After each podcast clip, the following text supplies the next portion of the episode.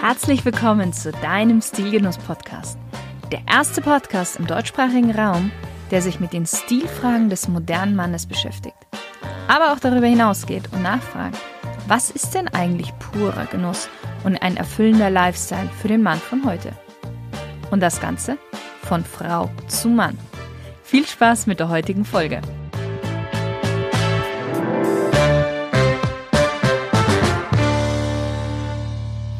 Hallo lieber Stilgenusshörer. Heute habe ich wieder für dich ein sehr, sehr, sehr genussvolles Thema. Und einen Herrn, der dieses sehr, sehr genussvolle Produkt mit viel Liebe herstellt.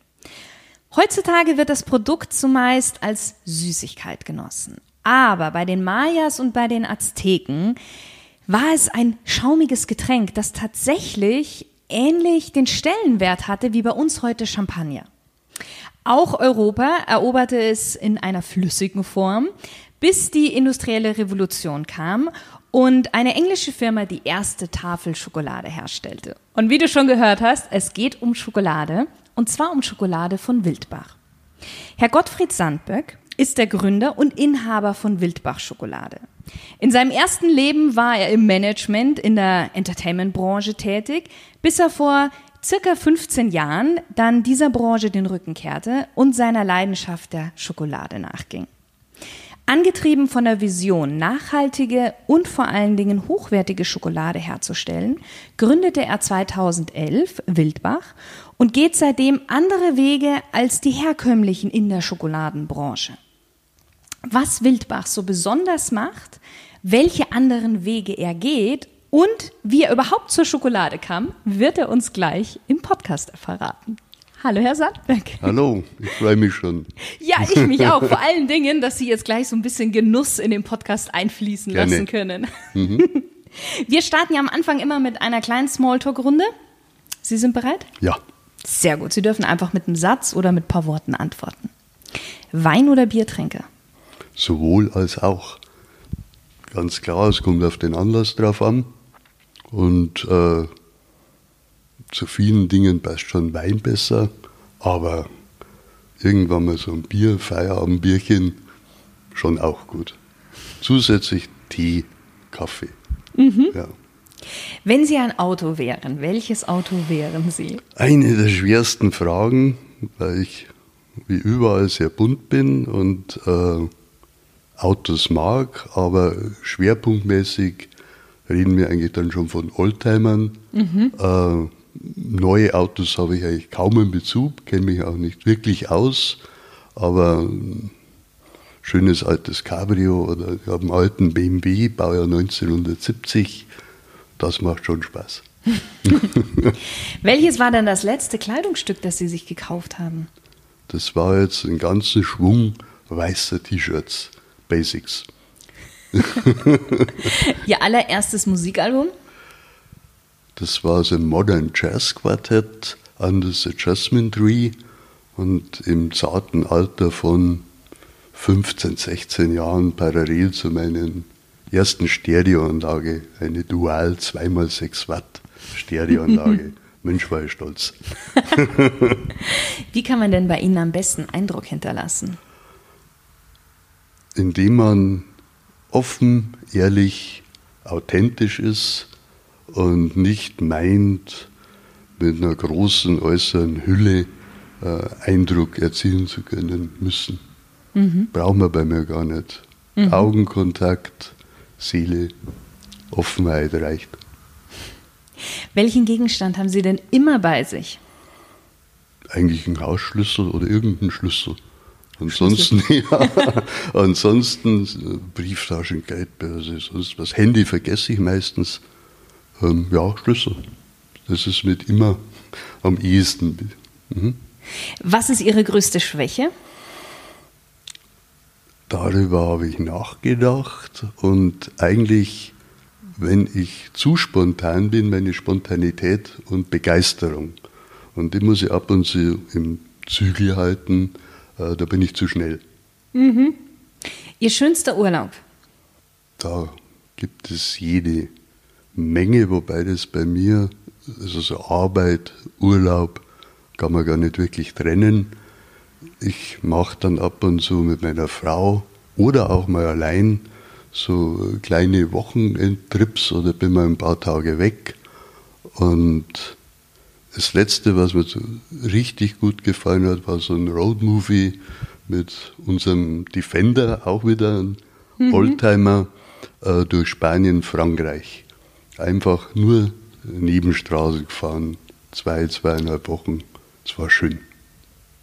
Wenn Ihr Leben ein Buch wäre, welchen Titel hätte denn dieses Buch? Der Weg ist das Ziel. Schöner Titel. Ja, ich denke einfach, im Jetzt zu sein, ist unheimlich wichtig. Und äh, man braucht nicht so weit in die Zukunft denken oder in der Vergangenheit sein. Wenn man im Jetzt ist, dann passt's. Wer ist die coolste männliche Stilikone für Sie? Oh je. äh,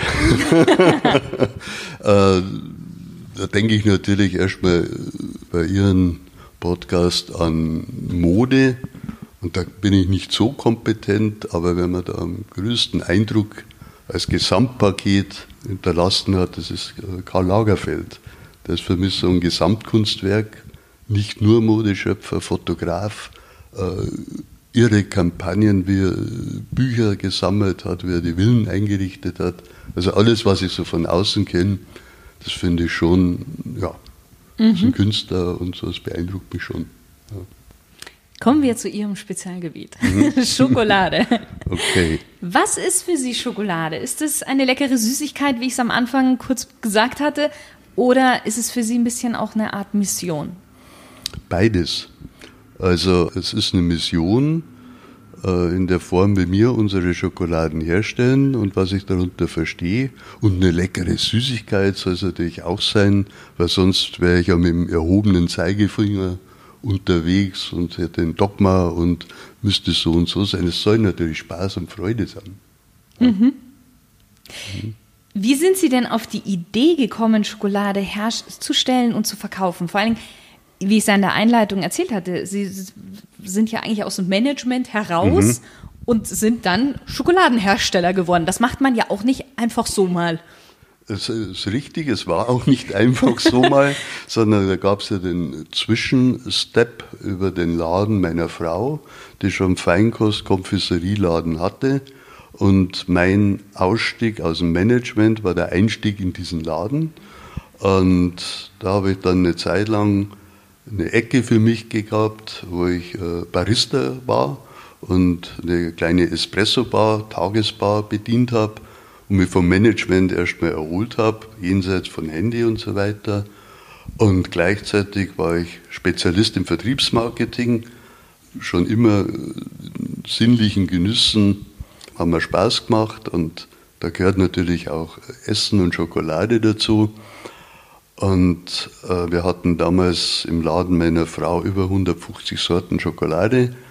Und ich habe mir das anguckt und dann habe ich auch einen Lieferant verärgert und dann kam die Idee, das können wir besser, mhm. nachhaltiger. Und das war dann der Schritt mit meinen Vorkenntnissen zu sagen, okay, jetzt äh, gründen wir eine eigene Marke und ziehen unser Ding durch.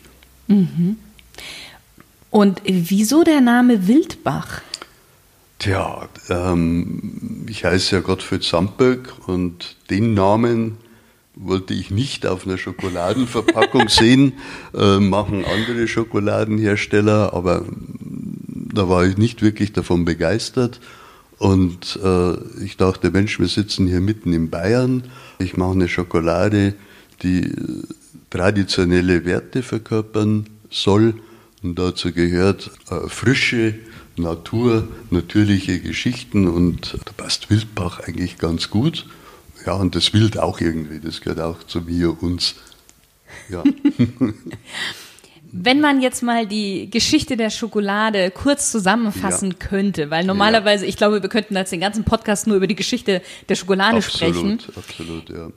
Könnten Sie die mal so, ich weiß nicht, so in vier, fünf Sätzen mal erzählen, wie, wie, ja, wie entstand die Schokolade, wo kommt sie ursprünglich her und ähm, da sind wir schon beim Intro, weil genau das hätte ich auch gesagt, kommt aus äh, Mittelamerika, wurde ursprünglich was nur ein Getränk, also die Schokoladentafel kam ja viel, viel, viel später und Die Azteken und Mayas haben die Kakaobohnen auch als Zahlungsmittel zum Beispiel verwendet. Mhm. Und es war eine kostbare Geschichte. Und wenn es getrunken wurde, äh, wenn man so historische Rezepte jetzt nachempfindet, es ist schon grenzwertig äh, für unseren heutigen für Geschmack. Unseren heutigen Geschmack mhm. ja, aber es ist sehr bitter, es kommt Chili rein, es ist die Rohschokolade und das hat schon einen anderen Geschmack, als wir jetzt in unserem Kopf mit Schokolade haben. Und dann würde er gleich den Sprung in die 1850er machen, als dann Schokolade von der ganz exklusiven Getränk, das sich nur die Reichen leisten konnten, für einen Wochenlohn äh, eines Arbeiters kam dann durch industrielle Fertigung und Möglichkeiten des Kotschierens, da komme ich später wahrscheinlich nochmal drauf, konnte man Schokolade anders herstellen und dann auch Tafelware herstellen und Pralinen. Und dann wurde das irgendwann dann aufgrund dieser Möglichkeiten einem wesentlich breiteren Publikum mhm. äh, möglich.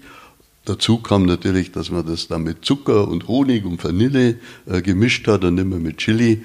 Und das hat unseren Geschmack mehr getroffen und dann ist es mehr oder weniger ab 1850 und so weiter explodiert. Ich glaube, es gab allein in Deutschland mal 350 äh, Schokoladenhersteller. Oh, mhm. ja. Und ja, und jetzt sind es wieder weniger. Und es gibt die industriellen Hersteller und dann eben die passionierten kleinen Nischenhersteller. Da zählen wir auch dazu. Ja. Sie haben jetzt gerade schon gesagt, eben die alten Rezepte ja. damals von den Azteken ja. und so, wenn man die jetzt nachempfinden würde. Wie waren das damals dann, als wirklich die erste Tafel Schokolade so hergestellt worden ist?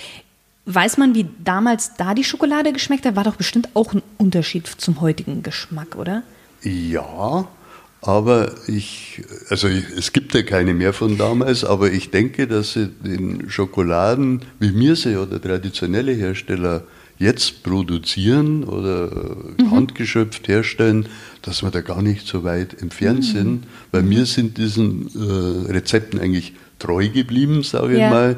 Und die Industrialisierung hat natürlich immer die Möglichkeit, Dinge wegzulassen, zu ersetzen, äh, mehr äh, den Profit zu sehen und da ändert sich das dann wieder. Also ich denke, da sind wir gar nicht so weit mhm. davon entfernt. Jetzt haben Sie gerade ja. ein ganz super Stichwort gegeben, traditionelle Rezepte. Was gehört denn alles in eine gute Schokolade rein und vor allen Dingen, was gehört nicht rein? das nicht rein, da gehen Sie mal in einen Verbrauchermarkt und gucken, was hinten beim Kleingedruckten alles draufsteht. Äh, und dann gucken Sie mal auf eine äh, Deklaration unserer Schokoladen.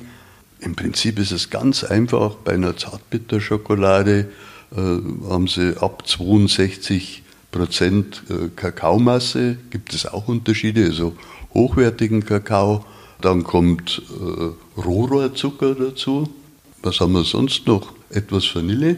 Mhm. Und wir verwenden noch einen kleinsten Hauch von Sojalecithin, weil wir mit Formen arbeiten, damit sich die Tafel auch wieder mhm. aus der Form mhm. löst, weil die eben anders äh, produziert wird. Es ist total einfach, man braucht gar nicht viel. Mhm. Kakao, Rohrzucker, etwas Vanille, fertig. Bei der Vollmilchschokolade, wie der Name natürlich sagt, äh, wobei wir da 38% Kakao, also den teuersten Rohstoff, verwenden, kommt natürlich noch Milch dazu. Mhm. Was ich vergessen habe, logisch, äh, ja, branchenblind, ist Kakaobutter. Na, die kommt natürlich danach auch wieder dazu. Das ist der wichtigsten Zutaten. Ja, ja. der Ordnung halber. Der Ordnung halber. Mhm. Ja. Das heißt eigentlich, wenn ich jetzt in den Laden gehe und mir eine gute Schokolade kaufen möchte, dann mhm. sollte ich hinten gucken und dann eigentlich da, wo am wenigsten Sachen drin sind, außer die, die wir jetzt mhm. gerade genannt haben, kann ich ein bisschen davon ausgehen, oder? Das ist schon ja. auch eine hochwertige. Oder ja. worauf kann ich noch als Verbraucher achten, wenn ich eine Schokolade kaufen möchte? Auf den Preis. Also es gibt zwar ein paar Scharlatane wie immer, aber eine gute Tafel Schokolade, die nicht industriell gefertigt wird, hat in der Regel äh, einen Preis über 2,50. Und äh, sonst wird es äh, kompliziert, sonst muss ich irgendwo sparen.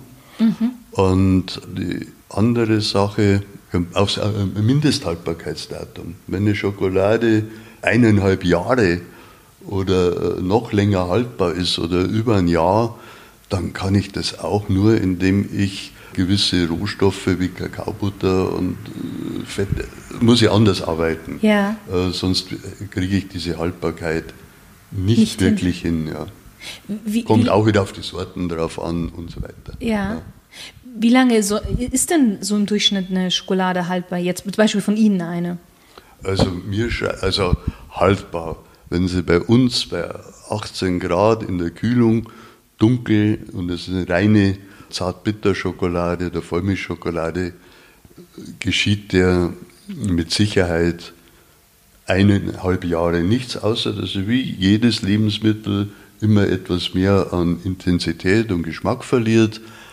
Aber in dem Moment, wo sie unsere Produktion verlässt und äh, beim Spediteur oder Dienstleister im Auto ist und dann die verschiedenen Etappen geht und Ja. Temperaturen und so weiter hat, und wenn sie dann noch fachgerecht gelagert wird und nicht auf der Hutablage hinten nach Hause gefahren wird, äh, sollte sie äh, schon locker ein halbes Jahr, acht Monate halten. Wir zeichnen unsere mit neun Monate, zehn Monate aus. Und das bekommt auch der Händler, weil wir frisch äh, produzieren und ganz geringe Lagerhaltung haben. Da möchte ich gleich nochmal drauf Ja. eingehen, aber Sie haben jetzt gerade schon äh, mir eine, eine, eine, eine Steilvorlage quasi gegeben bezüglich der Lagerung. Ja. Wenn ich mir jetzt meine Schokolade gekauft habe, jetzt ich als, als Verbraucher, Ja. wie lagere ich sie denn am besten? Vorausgesetzt, ich esse sie natürlich nicht gleich, was vielleicht dann schon bei Ihrer zumindest passieren kann. Hätte ich auch nichts dagegen. Aber wenn sie den Weg bis nach Hause schafft, 18 bis 20 Grad kühl lagern. Kein Sonnen und Dunkel. Also äh, aufs Fensterbett legen wäre jetzt nicht so schlau. Dann ist man gut dabei. Der größte Fehler aus meiner Sicht äh, ist die Schokolade im Kühlschrank oder neben intensiven Lebensmitteln äh, zu lagern, weil äh, es ist ein hochwertiges Lebensmittel, gerade unsere Schokolade. Und auch durchs Zeller durch, äh, neben Knoblauch oder sonstigen Ja, gut, Geschichten, das ist- wird sie diesen Geschmack über kurz oder lang äh, mit annehmen. Okay. Und äh, dann ist sie außerdem, wenn man sie rausnimmt und sofort verkostet, ja sehr kalt, je nachdem, wie sie den Kühlschrank äh, runtergeregelt haben. Und dann können sie diese Aromastoffe, die eine echte Kakaobohne hat, können sie gar nicht mehr im Gaumen entwickeln. Und wenn sie dann eine normale Schokolade, so bei 18, 19 Grad, schmilzt er bei Körpertemperatur im Gaumen zergehen lassen, dann haben sie ganz einen anderen äh, Genuss. Und kann man natürlich auch kalt genießen, kann er in der industrielle Schokolade auch mit viel Aromastoffen arbeiten. Dann schmeckt sie halt ja, wie Erdbeerjoghurt. Und das wollen wir nicht. Ja. Hm, spannend. Hm, Was macht denn Ihre Schokolade so einzigartig? Ja, also das ist wieder der Mix äh, von verschiedenen Komponenten. Äh, Wir haben ja die Schokolade nicht erfunden. Wir sind auch nicht die Einzigen, die wirklich gute Schokolade machen. Ich äh, ziehe auf anderen Herstellern einen Hut und bin begeistert und denke mir, klasse, da haben die eine hohe Kompetenz drin. Bei uns ist es der Mix der Vielfalt der Schokoladen. Es gibt Hersteller, die konzentrieren sich auf Zartbitterschokoladen aus verschiedenen Anbaugebieten. Das geht dann bis zu speziellen Lagenschokoladen hin und äh, speziellen Bohnen. Äh, Wir verwenden auch ganz hochwertige Bohnen, kommen wir vielleicht später noch drauf. Aber äh, wir äh, mischen die auch wie zu Weihnachten jetzt mit äh, Vanillekipferl oder Lebkuchen, Elisenlebkuchen oder Spekulatius. Und wir reden jetzt nicht von aromatisierten Ölen oder was, sondern die macht bei uns der Konditor. Die werden dann klein gerieben und in die Schokoladenmasse gemischt. Das heißt, Und- der backt vorher die Elisen-Lebkuchen und die Vanillekipferl und dann wird es ja, klein. Ja, das beziehen wir, also es ist nicht irgendwie äh, jetzt, äh, vom Großhändler irgendwelche Geschichten und mischt dann einen Spekulatius-Geschmack und das ist Spekulatius. klein geriebener Spekulatius, ja. Und äh, andere Schokoladen werden eben bestreut mit Blüten oder ja, alles Mögliche. Äh, wir haben auch Pfeffer, Erdbeerstückchen und gehen aber immer davon aus, dass es nicht zu exotisch sein soll, sondern immer nur schmecken und das Dominierende ist Schokolade. Also ich äh, will nicht äh, dann auf eine Schokolade mit Butterkeksen zum Beispiel so viel Butterkeks in die Schokolade mischen, dass der Butterkeks dominiert. Ja. Ist zwar haptisch oder am Gaumen auch eine tolle Geschichte, aber aufgrund der Vielfalt der Aromen unserer Schokolade soll es immer Schokolade mit sein. Mhm. Also das ist das eine, wo wir uns äh, vielleicht von Herstellern unterscheiden. Dann achten wir aufgrund unserer Form darauf, dass die Schokolade etwas dünner und nicht die klassische Rippenform hat. Äh, da sind wir wieder beim Geschmacklichen, löst sich besser im Gaumen auf, äh, man kann das besser genießen. Wir haben eine andere Form und wir sind sehr sparsam mit der Banderole. Man sieht bei uns die Schokolade, wir verwenden ein Zello, dann kommt eine viel schmälere, kleinere Banderole rum. Und man sieht ja direkt, was man kauft. Ja, also richtig. das ist ja, ja. sehr Das soll man auch sehen. Auch, ja. ja, also wir können unsere Schokolade herzeigen. Und man sollte sehen, gleichzeitig spart man auch wieder, sind wir beim Thema Nachhaltigkeit, Papier. Mhm. Wobei wir als Papier auch wieder komplett das Konzept verfolgen und dann nicht äh, irgendwie bei einer Internetdruckerei ähm, mit günstigstem Papier und Farben eine Banderole herstellen, das passt da nicht zusammen. Da sind wir bei Gmund, Leinenpapier und das, ja, das ist dann ein Gesamtpaket, was Freude macht. Ja. ja. Kakao ist ja die, haben wir ja gerade vorhin ja. drüber gesprochen, eine der wichtigsten Zutaten schlechthin. Wo kommen denn Ihre Kakaobohnen her? Also unsere Kakaobohnen kommen aus Kolumbien. Äh, wir beziehen die direkt von einer Genossenschaft. Es ist kein Börse, Großhandel oder sonst was dazwischen. Und was auch nicht üblich ist, äh, wir bezahlen die Bauern Festpreise. Das heißt, selbst wenn jetzt auf der, am Markt oder was diese Kakaobohne günstiger wäre, unsere Bauern wissen, und das Geld geht auch direkt äh, zur Genossenschaft, wissen, sie bekommen für einen Sack äh, Kakao so und so viel, bezahlt wird eigentlich äh, alles in Dollar. Und äh, die Genossenschaft achtet dann auch darauf, dass das zu den Kakaobauern kommt und dieser Festpreis wiederum garantiert, dass die davon leben können, mhm. dass das ausreicht, dass die ihre Kinder zur Schule schicken können und damit auch die Kakaobohne, hatte ich vorhin schon erwähnt, er macht nur noch 3%, soviel ich weiß, der Welternte aus, heißt Trinitario, braucht sich keiner jetzt wirklich merken.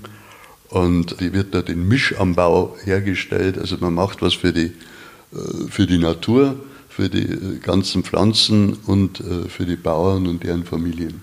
Mhm. Das ist schon am Ursprungsort eine ganz wichtige Basis ja, die sich bei uns dann komplett bis hierher durchzieht. Durchzieht. Ja. Mhm.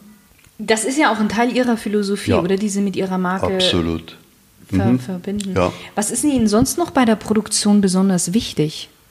Ähm, ja, außer dieser garantierten Festpreise, die wir übrigens auch, auch kontrollieren. Also wir haben vor Ort auch schon, also wir kontrollieren das. Mhm. Äh, mein Partner, ich bin Netzwerker, mhm. äh, ich äh, bin auch immer mit meinem Partner, der mir damals ermöglicht hat, meine Rezepte und meine Schokoladen überhaupt äh, Ja zu sagen und das auch konnte und die herzustellen, mit dem bin ich noch immer engstens verbunden und wir sind miteinander gewachsen. Und der war äh, vor letztes Jahr, oder sind es jetzt schon wieder zwei, war der eineinhalb Wochen nur in Kolumbien und hat dort sind zigtausend Kilometer geflogen, haben sich die verschiedenen Plantagen angeschaut, ob jetzt die bei Venezuela an der Grenze waren, ob es Santander waren, ob es am Meer waren und äh, hat auch geguckt, ob die ganzen Projekte, die wir dort unterstützen, äh, umgesetzt werden. Ah, das heißt und also, Sie, Sie, kümmern sich da schon darum, dass das absolut, wirklich alles. Ja, ja.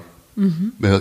Was ich nicht mache, ist, dass wir, obwohl diese Fotos alle existieren, dass ich die dann auf unsere Homepage zeige, weil äh, damit weiß zwar vielleicht der Endverbraucher, ja, der war auf einer Plantage, aber wie da dann wirklich angebaut wird, das sieht ja immer exotisch aus. Das lasse ich lieber. Ich mag eben diese ganzen Dogmen und Hallo, wir sind so gut, das will ich nicht.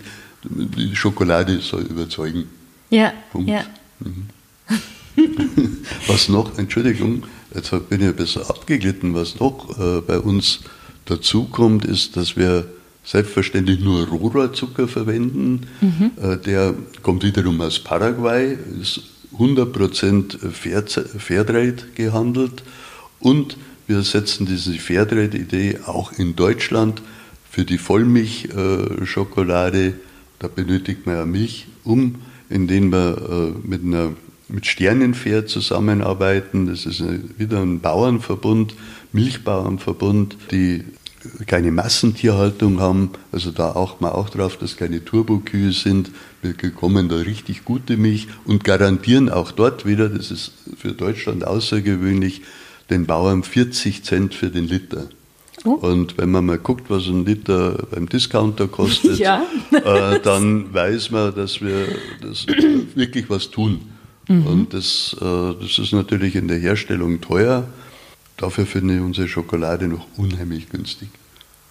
Ja, warum ist Ihnen diese, diese Nachhaltigkeit, faire Bezahlung, die wirklichen Biozutaten so wichtig? Weil man sagt ja eben, der Gewinn liegt ja eigentlich im Einkauf. Also man könnte ja wirklich günstiger einkaufen. Ja, das ist absolut richtig. Das ist eben äh, meine Philosophie. Ich bin ja schon jetzt ein paar Tage am Buckel, ich bin immer 25 und irgendwann mit, parallel mit dem Ausstieg aus dem Management, das wäre auch wieder eine eigene Lebensgeschichte, war für mich wichtig auch nicht nur von unserem Planeten was zu nehmen, sondern ihm auch was zu geben. Und bin der Meinung, da muss man bei sich selber anfangen und ich wollte da eine Arbeit tun und machen, wo man Menschen was geben kann und auf der anderen Seite Leute noch Freude machen kann. Und mhm. äh, das hat sich halt über die Schokolade und die Konfessorie so ergeben und dachte mir, das ist ja wunderbar, was für einen herrlichen Beruf oder Berufung habe ich jetzt. Und nachdem wir komplett independent sind und frei von Investoren und ich das mit meinem damaligen bisschen Kapital, das ich voll investiert habe, äh, gestemmt habe, äh, sind wir frei. Und äh, von Banken, von allem. Und dadurch reicht das Geld, das wir verdienen, durchaus. Äh, ich würde mich freuen, wenn es mehr wäre. Und würde mich da nicht wehren. Also ich bin jetzt nicht in der Richtung, dass ich sage, wir müssen arm sein. Und das passt. Mhm. Ja, absolut. Wie würden Sie denn so den Wildbach-Kunden beschreiben? Weil Ihre Schokolade, wie Sie ja schon gesagt haben, ist jetzt keine ganz günstige. Mhm. Kostet ja jetzt nicht 99 Cent 100 Gramm. Ähm, und sie ist ja auch nicht überall erhältlich. Zum Beispiel Amazon ist sie ja nicht erhältlich. Das ist absolut äh, beabsichtigt, weil unsere Schokolade eben dreidimensional ist. Und wie ich vorhin schon erwähnt habe, wir auch äh, Netzwerker sind und ich der Meinung bin, dass die Schokolade eben in inhabergeführte Läden gehört, die so, zumindest ähnlich ticken wie mir, die auch den Mut haben, tolle Lebensmittel, Manufakturlebensmittel, solche Läden zu eröffnen und da auch Herzblut reinstecken und äh, dieses Netzwerk. Und das sind alles Leute, die irgendwo bei sich selber anfangen und was tun und nicht nur äh, irgendwo fordern. Die gehören unterstützt und es wäre für mich undenkbar, dass ich dann äh, weich werde und jetzt so ein Angebot von irgendwelchen Verbrauchermärkten annehme, die ja durchaus kommen und verlockend sind, weil die wollen sich auch mit Manufakturgeschichten mhm. äh, schmücken.